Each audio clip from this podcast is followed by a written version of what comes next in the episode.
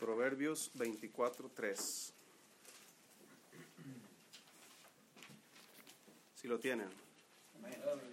Dice la escritura, con sabiduría se edificará la casa y con prudencia se afirmará y con ciencia se llenarán las cámaras de todo bien preciado y agradable. El hombre sabio es fuerte y de pujante vigor el hombre docto, porque con ingenio harás la guerra y en la multitud de consejeros está la victoria. Vamos a orar. Dios, gracias, bendice tu palabra, Señor, y abre nuestro entendimiento para comprenderla. Y ayúdanos, Señor, a, mejorar nuestros matrimonios para, para, su honra y su gloria, Señor, y, y, para el beneficio de nuestros hijos. En el nombre de Jesús damos gracias. Amén.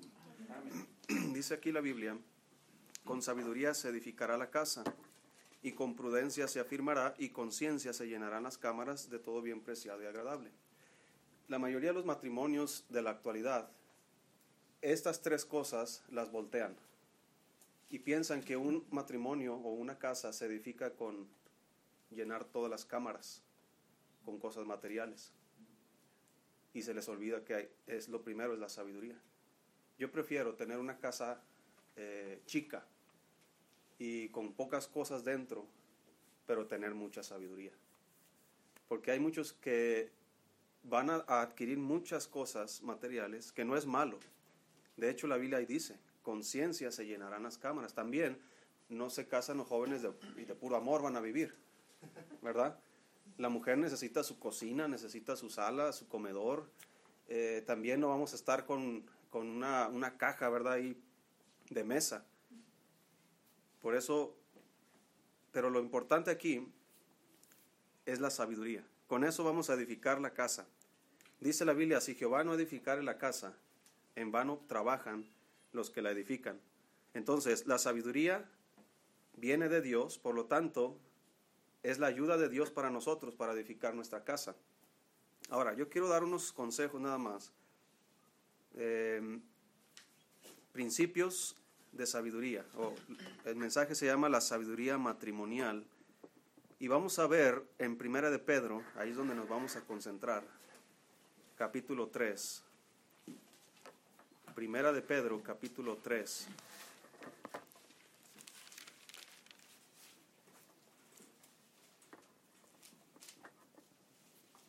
Con sabiduría se edificará la casa.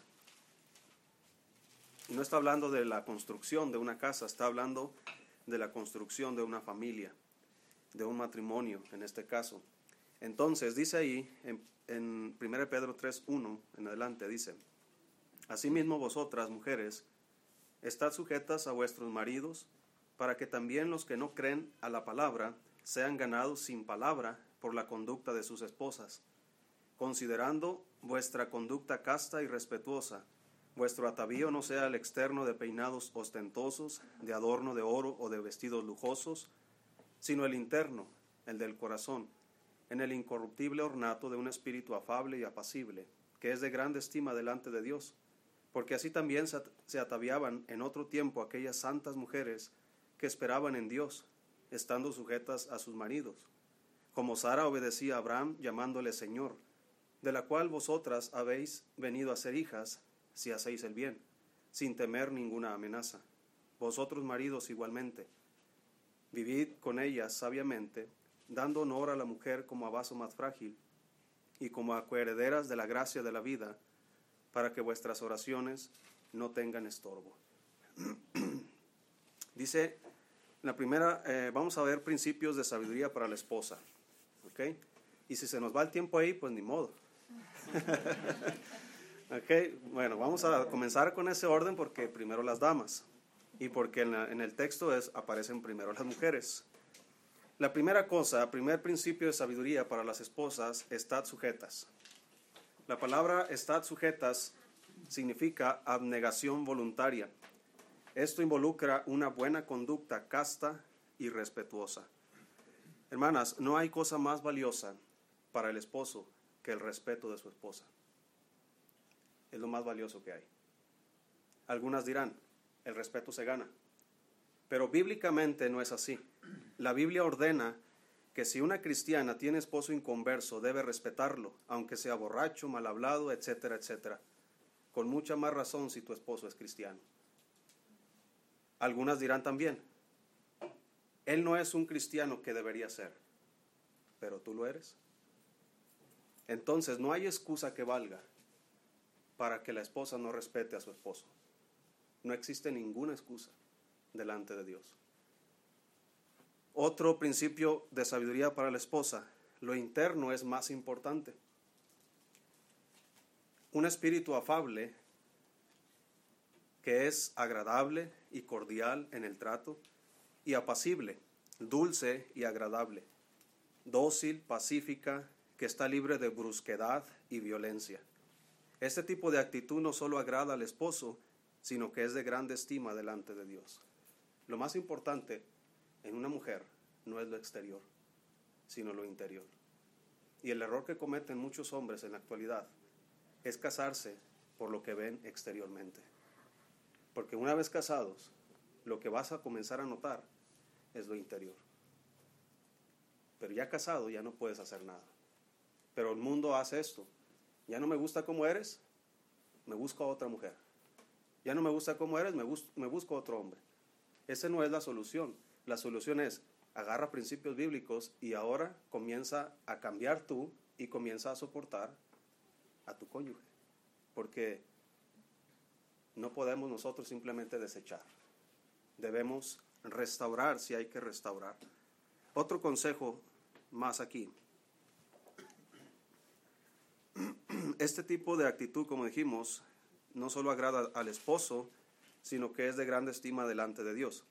Ahora, también al decir peinado ostentoso, adornos de oro y vestidos lujosos, hablan de tu manera de ahorrar o despilfarrar los, los recursos que tu esposo provee. No es malo que las mujeres se arreglen. Lo malo es que cueste demasiado. La pregunta es, ¿para quién te arreglas? ¿Para que te vea todo el mundo o para que te vea tu esposo? Mira, para mí es más importante que mi esposa tenga un espíritu afable y apacible, a que tenga uñas, no digo que es malo ponerse uñas, a que vaya al salón y, se haga un corte de, muchos de cientos de pesos o no sé cuánto cuesta, ¿verdad?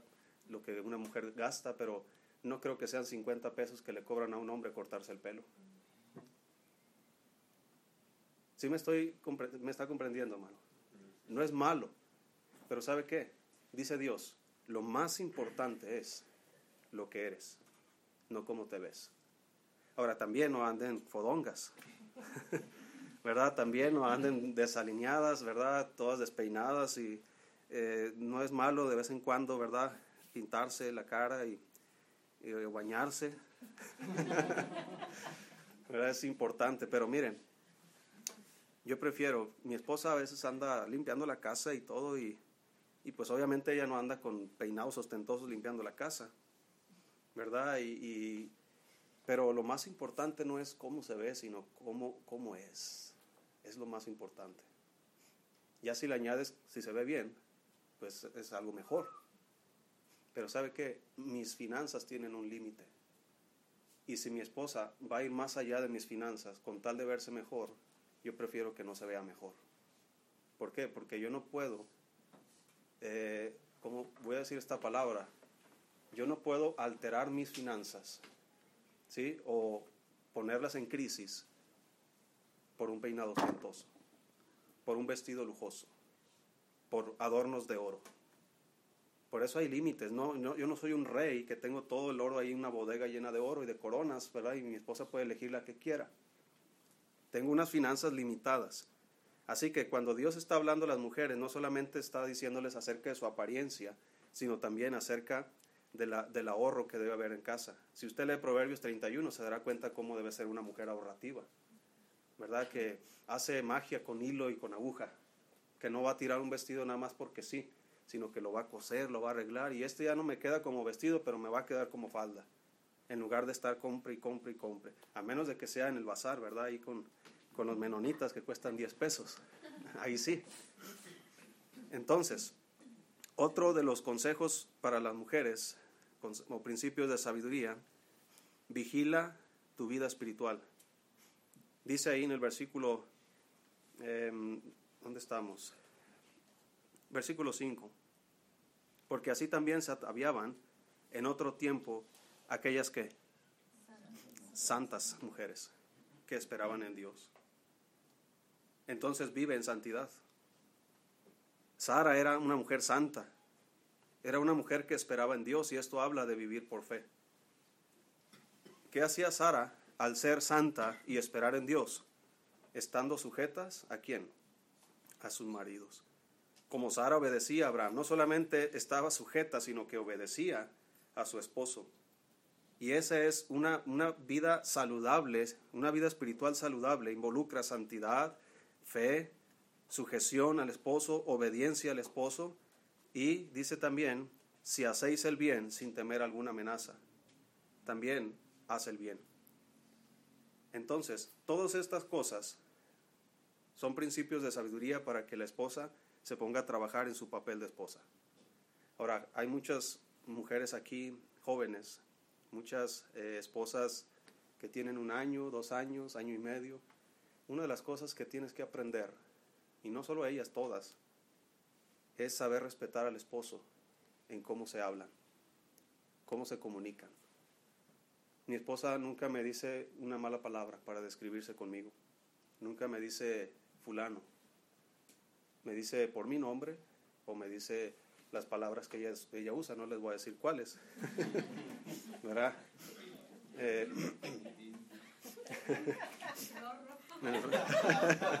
El rorro me dice. Entonces, si me explico, hermanos, el respeto no es simplemente eh, de respetar la posición del esposo. Como dijimos ahorita, a lo mejor no es, eh, pues también tu esposo es joven, tu esposo eh, es inmaduro en muchos aspectos del matrimonio, van empezando y van agarrándose, van acoplándose. Pues trabajen fuerte para eso, ¿verdad? Y hay una meta para el, para el matrimonio. Todo este trabajo tenemos que hacerlo hasta que la muerte nos separe. Es lo único que nos puede separar. Lo único bueno que nos puede separar. Lo demás hay que trabajarlo. ¿Verdad? Yo tengo que trabajar mucho. Ahora, vamos con los consejos para los esposos. Se fija, hermano, que en estos pasajes son seis versículos que hablan para la esposa y solamente un versículo para el esposo. Es que las mujeres son más difíciles. Por eso de la Biblia tiene que hablar más sobre, sobre ese tema. Pero ¿sabe qué? El versículo 7 nos da en la torre a nosotros. Dice, vosotros maridos qué? Es decir, los seis versículos también son para ti. Y con el séptimo ya le ganamos a las mujeres. igualmente, solo voy a mencionar esto, igualmente respeta a tu esposa. Igualmente ten un espíritu afable y apacible. Igualmente ahorra, no despilfarres. Vive en santidad, espera en Dios, haz el bien. Igualmente, así como tú quieres que ella lo haga, tú también igualmente. No despilfarres, vive en santidad, haz el bien. Pero el punto principal que va dirigido a nosotros, dice ahí, vosotros maridos igualmente, vivid con ellas de qué manera? Sabiamente. Sabiamente. Dando honor a la mujer como a vaso más frágil como a coheredera de la gracia de la vida, para que vuestras oraciones no tengan estorbo. Vive con tu esposa sabiamente, porque con sabiduría se edifica la casa. Ser sabio significa tener temor de Dios. El principio de la sabiduría es el temor de Dios. No hay cosa más valiosa para una esposa que su esposo tenga temor de Dios.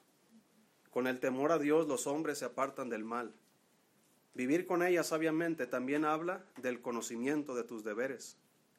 Dentro de todos los deberes que un esposo tiene para con su esposa, en lo material, en la intimidad, en lo emocional, en lo espiritual, etc., hay una cosa que el Señor nos muestra aquí, dando honor a la mujer.